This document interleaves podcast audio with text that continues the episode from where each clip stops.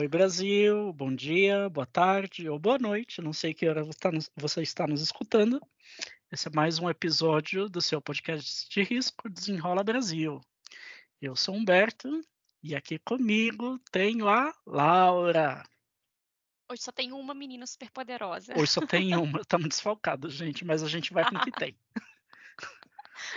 Fala, Laura. Tudo bem, menina? Tudo bem, e você? Tudo bem também. Preparada para o final de semana? Ah, eu já nasci pronta, né, para o final de semana. pois é, e modesta. E você, o que, que a gente é vai tá? trazer hoje? É, hoje a gente vai trazer um assunto que eu não sei nem a palavra que eu uso, me deixa pé da vida.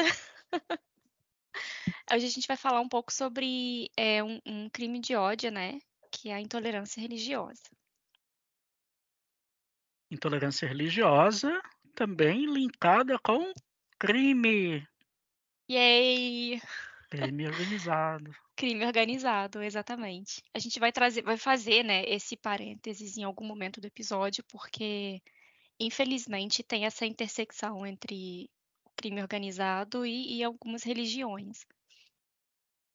E a gente pode, de maneira muito ignorante, ignorante no sentido de desconhecimento, imaginar, ué, mas tem ligação, gente? Crime organizado com religião? A religião e o crime, elas sempre tiveram al alguma ligação, né? É, Desde, desde o tempo das cruzadas, a gente pode colocar assim, que. É, Nossa, foi longe, hein? Eu fui, mas é porque é de fato uma, algo que sempre andou junto. É, uhum. A máfia italiana, os cartéis mexicanos, é, todos eles têm algum link forte com religião. Sempre tiveram e tudo mais. A gente vai, mas a gente vai falar um pouco do contexto brasileiro. Vamos, vamos falar de contexto brasileiro e a gente pode abrir aqui trazendo alguns dados né, a respeito da intolerância religiosa que o portal da CNN Brasil trouxe né, referente ao número de denúncias que ocorreram no Brasil no ano passado. Tá? E aí esse número ele aumentou 106%, tá? comparado com 2021. Né? Então ele saltou de 583 denúncias em 2021 para 1.200 denúncias em 2022, Laura. Meu tá? Deus, mais que dobrou. Em média, três por dia. Todo ah. dia tem três pelo menos. Gente, que horror. E adivinha só, a maior parte ah. das denúncias, elas foram feitas por praticantes de religiões de matriz africana. Poxa, né? que surpresa. De um e candomblé. Que surpresa, não é mesmo? Estou chocada. É, tô vendo aí a sua cara de de estupefacta. Ah, é, é essa já, palavra? É. Gente, ah. mas assim, né? Já era, eu, eu acho que já era de se esperar que a maioria dos casos é contra as, as religiões de matriz africana. É... Tem um outro dado que vai surpreender um total de zero pessoas. Seis de cada dez vítimas são mulheres. Poxa, quem diria? Por essa você não esperava. Não esperava. Meu Deus. A fica gente tá pior. tá muito debochado hoje, né? É. é. Não, mas pera que fica pior. então, vamos dar continuidade. Uh, e aí, é, o que, que acontece? Alguns estudiosos defendem que o termo correto uh, não seria intolerância religiosa, e sim racismo religioso, né, pelos motivos que nós acabamos de falar aqui, gente. Né? As religiões de matriz africanas, africana, elas são religiões majoritariamente é, negras, né? E, e assim, as mulheres, elas são maiorias, né, dentro dessas religiões também. Então, assim, na, nada encaixaria melhor como definir mesmo como racismo religioso. É, eu acho que as mulheres elas são a maioria em basicamente todas as religiões, né? Uhum. É...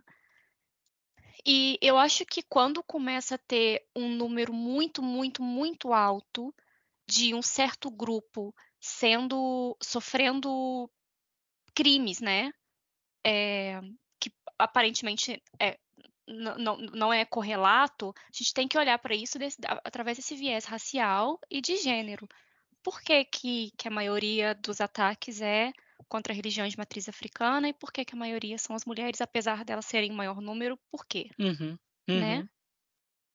Então a gente tem que sempre pensar um pouquinho assim, dar uma suspeitar quando um certo grupo começa a ser vítima de crime de, nessa, nessa proporção.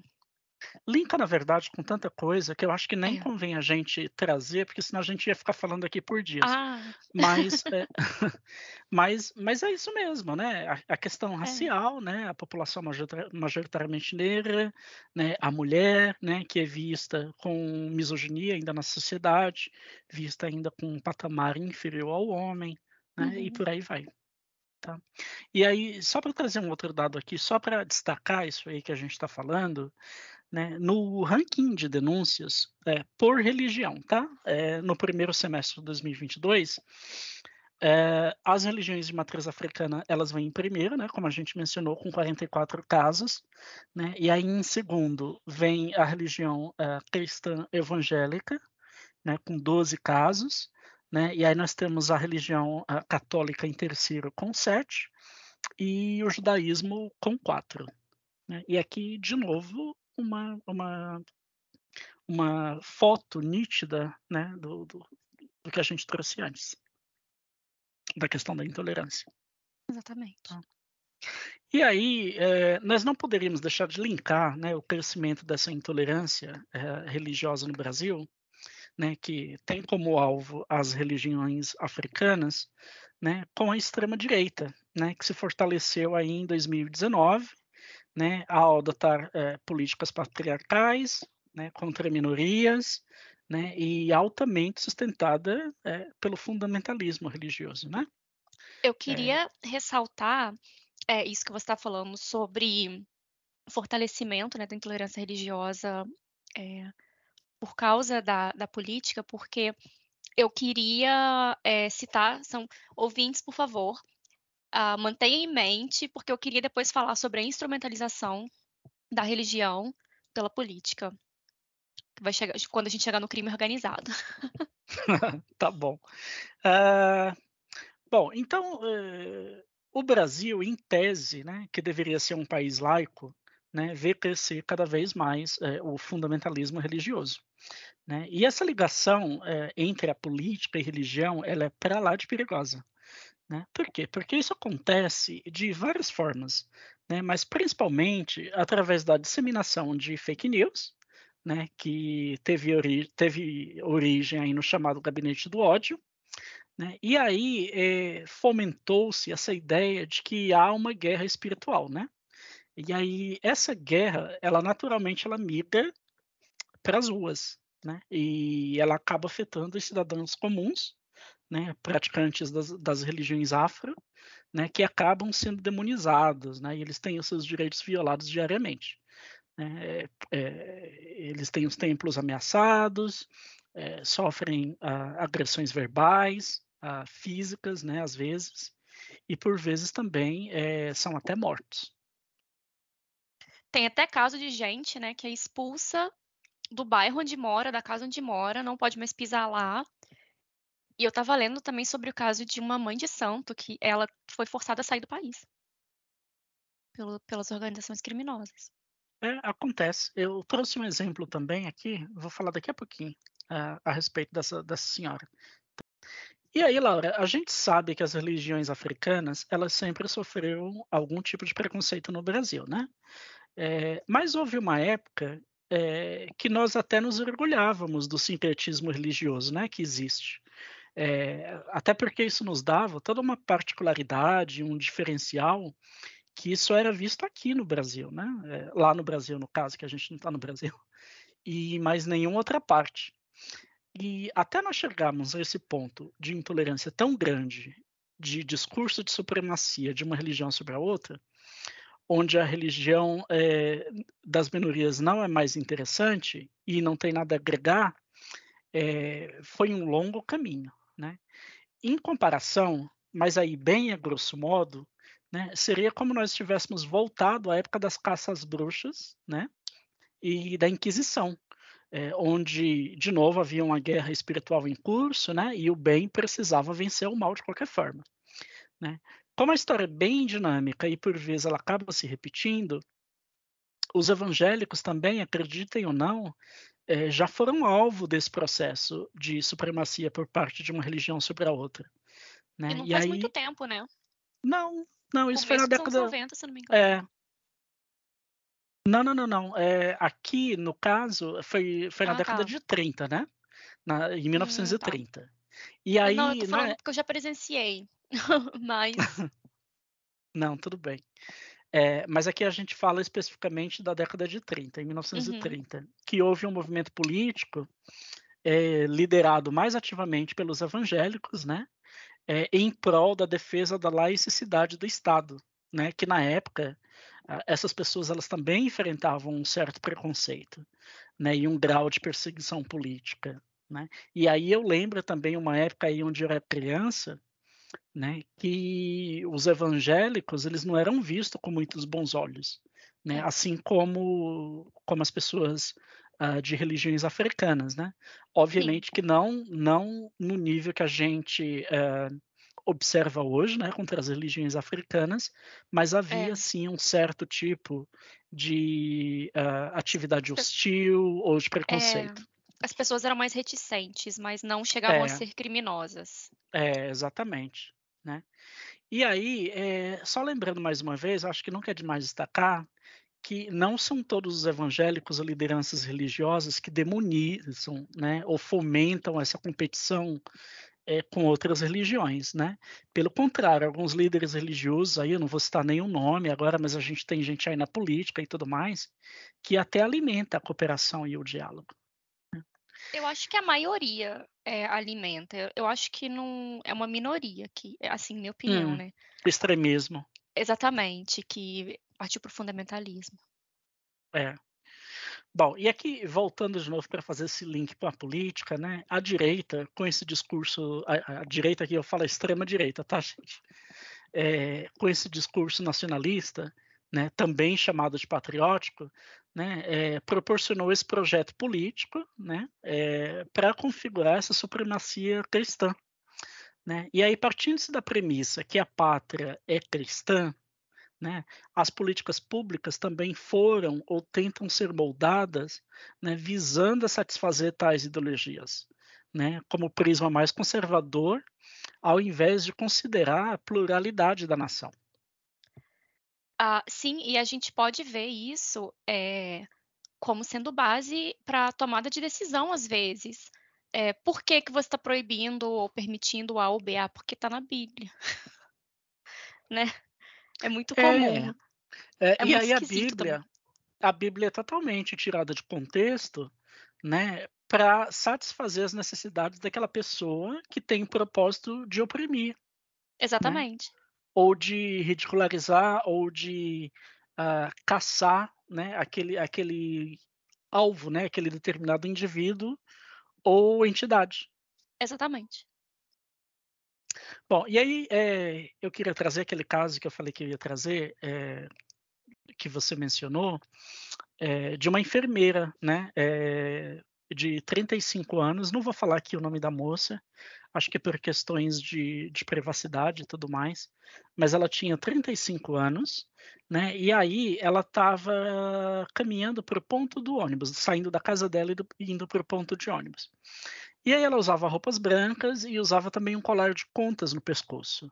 Né? E aí passou um carro, né? E aí as pessoas que estavam dentro desse carro abriram a janela, é, começaram a ofendê-la, né? Chamando ela de macumbeira e que isso era coisa do diabo. E aí eles jogaram é, latinha, é, lata de refrigerante na mulher. Gente, que horror, né? Uma covardia. Eu vi também o caso de uma família que tava, é, pegou, foi tentar pegar um carro por aplicativo, e na hora que o motorista chegou, viu que eles estavam vestidos, né, com roupa branca, os colares de contas, e, e falou que não ia levar eles para lugar nenhum. Pois é. é. É isso que as pessoas lidam, né, no dia a é. dia. É. Uh, esse tipo de agressão verbal, né, às vezes agressão física, que nem a gente mencionou, hum. né? E aí tem até casos extremos mesmo que a pessoa acaba sendo morta, né? É, tem casos aí, mas eu não vou dar spoiler que, que você vai falar, é, de pessoas que foram forçadas mesmo a mudar de bairro, né? Sim. Porque foram ameaçadas de morte e tudo mais. Sim. Eu vou pegar esse gancho é, do que você falou agora para poder falar sobre o link da esse link né, que está tendo entre o fundamentalismo religioso e o crime organizado. É, como Humberto comentou antes, é, houve uma certa instrumentalização da religião pela política. E isso passou a ideia de que era ok você justificar certas ações pela religião, né? E o que aconteceu também?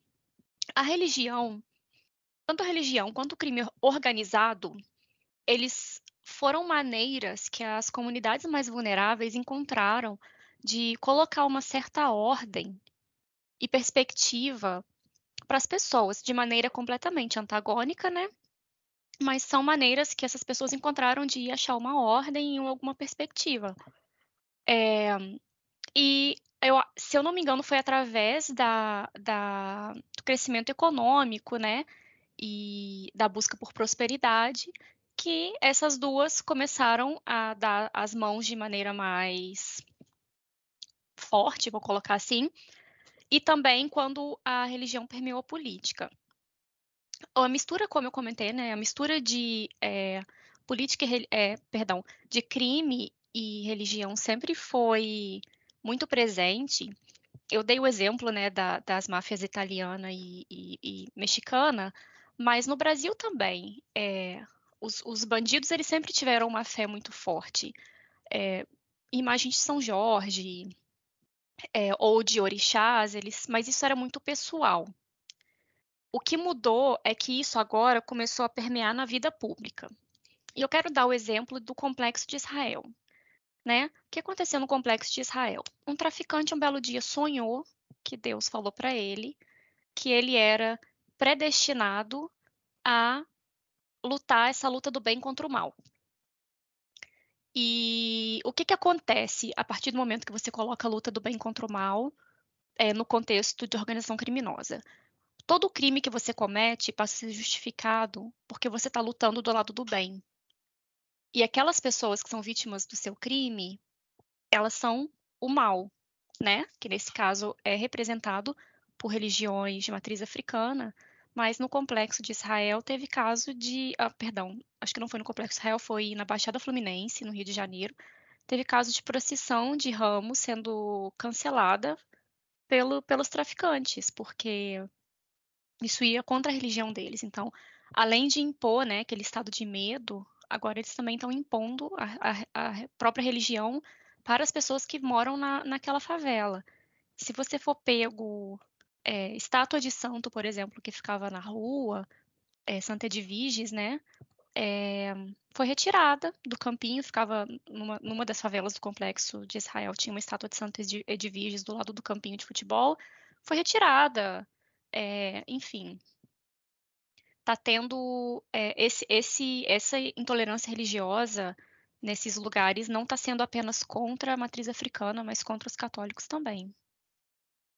Então, como eu comentei, né, a fé ela acaba sendo uma mudança de propósito para essas pessoas.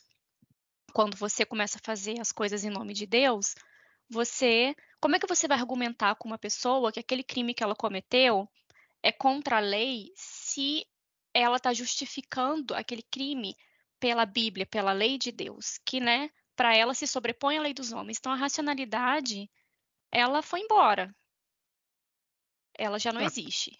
Ah, totalmente, né? É, pois é. E, e, e, é. e, é, isso que algumas pessoas tendem a fazer também, é, para justificar algumas, não somente os crimes, mas algumas das atitudes, como a gente mencionou anteriormente. Né? Exatamente. Né? E aí, como elas, elas se sentem, ou elas se veem no direito de serem as escolhidas, então elas se sentem totalmente validadas né, pela uhum. fé para cometerem aquelas ações, seja elas de, de hostilidade ou de preconceito, é, enfim, por aí vai. Exatamente. Eu lembro, né, quando a gente estava discutindo sobre fazer esse episódio ou não, é, eu, eu fiz um comentário, você até perguntou assim, você vai falar isso no episódio? Que a gente ficava muito chocado, né, quando a gente via em alguns países é, as pessoas utilizando é, do Deus deles para poder matar e cometer atos Uhum. terríveis. Sim. É, hoje, hoje em dia isso está acontecendo no nosso quintal. É. E, né? e aí a gente fala de grandes proporções, né? Porque, obviamente, que enquanto a gente voltar no tempo, tem história para contar, que nem você falou, da, da situação das, das cruzadas, das invasões do Império Árabe, né? Sobre a Europa e tudo mais, a expansão eh, da religião islâmica, né? Os ataques terroristas ao World Trade Center, né? Que Gente, tem desde também como mundo é mundo. é, exatamente. Mas agora a gente olha para o lado e, e tá aqui, Tá né? aqui. Tá em toda parte. Exatamente. E a gente tem que começar a repensar também a maneira como a gente se coloca, né? Tem que ter essa separação. É, a religião e o Estado, é, elas não podem andar juntas. A, a religião, ela não pode ser é, uma justificativa, ser usada como justificativa para legislar, né? Porque como é que você vai fazer com quem não segue a sua religião? Vai mandar embora? Exatamente. É, exatamente. Como, como que você pode é, legislar, principalmente em questões mais delicadas, pra, visando o bem da sociedade de maneira geral, sendo que aquilo contradiz as coisas que você mesmo acredita como, como pessoa, né? Como, como que você eh, sai de dentro dessa bolha da qual você vive é, para expandir é, é, questões de necessidades que, que o bem global, geral. Pois é.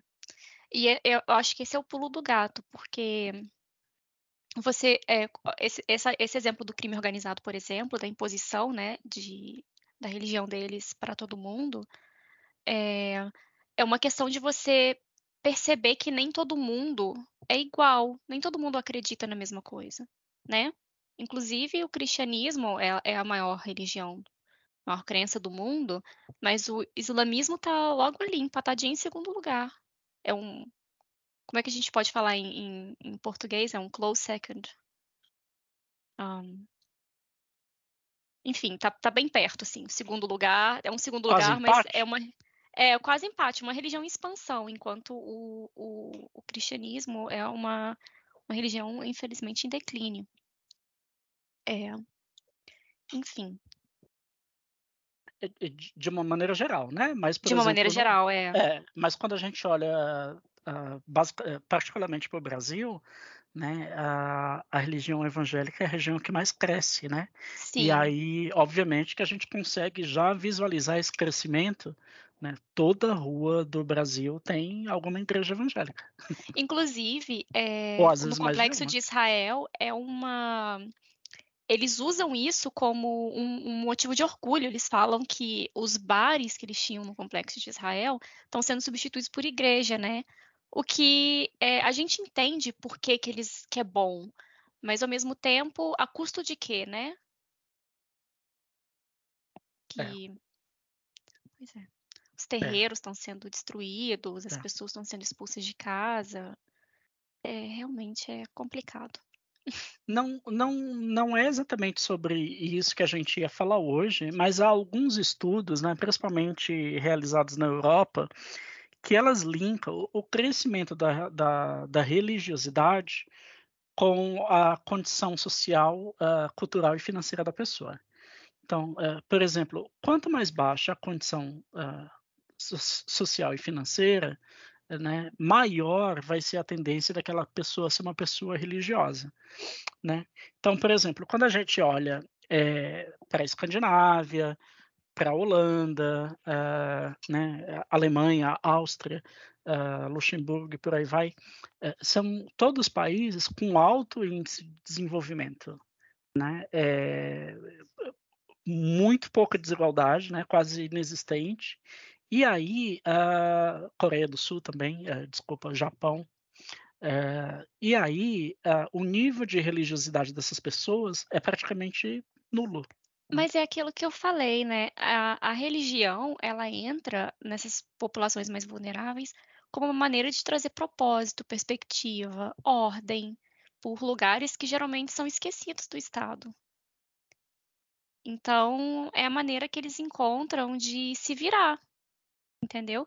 E tá certo, eles têm que arrumar alguma, algum jeito. As, as, as pessoas têm que segurar alguma coisa, né? Exatamente. É, é, como, como, como provedor de esperança. Né? Exatamente. Né? Porque assim, o estádio, tão, o estádio, não, o Estado, o Estado é tão ausente, né? As pessoas estão tão largadas à própria sorte que elas precisam acreditar em alguma coisa que traga esperança e expectativa de uma vida melhor. Pois né? é. Porque, porque senão elas, elas morrem, né? Pois é. é. E, e, e as igrejas, elas são comunidades que elas abraçam muitas pessoas, então você e seu marido começam a ir na igreja todo domingo, começam a escutar a palavra do Senhor, ele começa a beber menos, tratar com um pouco mais de respeito. A igreja vira uma comunidade, então, se você está procurando emprego, alguém da igreja pode te indicar o emprego. O papel social da igreja. Exatamente. Né? Tem um papel social na, na, nas então, comunidades também. Exatamente. É, o que é muito importante. O problema é quando isso vira fundamentalismo, né? Uhum. É. O problema é quando isso, é, é, só para ir um pouco mais a fundo, sai do contexto social é. né, e entra no contexto político, né, e entra na questão de é, atingir o maior número de pessoas né, é, possíveis, não somente com as minhas crenças, mas também com tudo que eu acredito em um contexto social. Então, por exemplo, na, na minha religião, prega que eu preciso agir desta forma, que eu preciso consumir esse tipo de alimento, que eu preciso uh, agir desta forma. E aí isso tudo é empurrado, né, é, goela abaixo da, das pessoas que não compartilham a mesma fé. A vestimenta também, eu queria destacar isso porque em esses, nesses lugares, né, que eles são chamados de é, narcopentecostais, é, as pessoas são proibidas de usar branco na rua. Se tem uma, uma roupa branca secando no varal, o traficante vai lá perguntar: aquela roupa branca é para quê? Né? Que, para quem não sabe, a roupa branca, a vestimenta branca, né, é muito comum nas religiões de matriz africanas. Então, também a vestimenta e regular o que você veste, onde você veste, é um indicativo também de é, opressão. Hum, é. Bom. É verdade. E... Bom, Uh, Laura, e, e aí, né? O, o que faz para quem, quem se sente é, discriminado, para quem se sente ofendido, né? Qual, qual o tipo de amparo legal do Estado que essas pessoas podem ter? Bom, se você sofrer de intolerância religiosa, primeiro, né? Diz que sim, faça denúncia. É, hoje em dia, o crime de é, intolerância religiosa ele é abraçado pela lei do racismo, e também, né, é, São Paulo tem uma lei estadual que pune administrativamente as pessoas, que, as pessoas que cometerem atos de intolerância religiosa. E vamos, é sempre bom lembrar, né, que o Brasil oficialmente é um estado laico. Uhum. É. Nem, no papel, eu no não papel, sei. Né? No papel, eu não Na prática, desculpa, no papel é, mas na prática. É. É. A gente não sabe direito. Pois Mas, é. enfim. Esse negócio de começar a sessão administrativa fazendo uma oração é complicado. É complicado. ai, ai. É. é isso, Laura. Então. Tem mais alguma coisa que você queria acrescentar? Eu acho que do meu lado por hoje é só. Ah, não, eu tenho uma coisa para acrescentar sim. É, a indicação cultural da Karina, né? Como ela não está aqui hoje, eu vim substituir. E eu queria indicar o livro A Fé e o Fuzil, que foi lançado recentemente, é. E Tem trata desse assunto. Bruno Paes Manso. Que legal, aí. Muito bom, vamos, vamos nos educar, né? Vamos nos educar. Então é isso, gente. A gente vai parando por aqui. Uh, eu acho que foi, foi um assunto bem legal para discutir. Tem, tem mais é, tem mais oportunidade de aprofundamento, né, de investigação para quem quer ir mais Sim. a fundo. Enfim, talvez esse livro aí possa, possa Gente, trazer material. Ele é inacabável. Quando eu fui É. estudar para esse eu falei com o Humberto, eu fui estudar para esse podcast hoje, eu fiquei presa lendo e lendo, e é tão interessante, é muito interessante. Assim, né, é triste, mas é muito interessante. Então tá bom. Então a gente vai parando por aqui. Nos vemos no próximo episódio. Bom final de semana. Bom final ah, boa semana. Eu acho que eles vão escutar na segunda só, né. Então boa semana. Ou bom final de Boa semana, semana. depende de quanto. Boa semana, bom final de semana. Feliz Natal, Ano Novo e Ano Carnaval. novo. Tchau, Brasil. Tchau, Brasil, desenrola. Desenrola.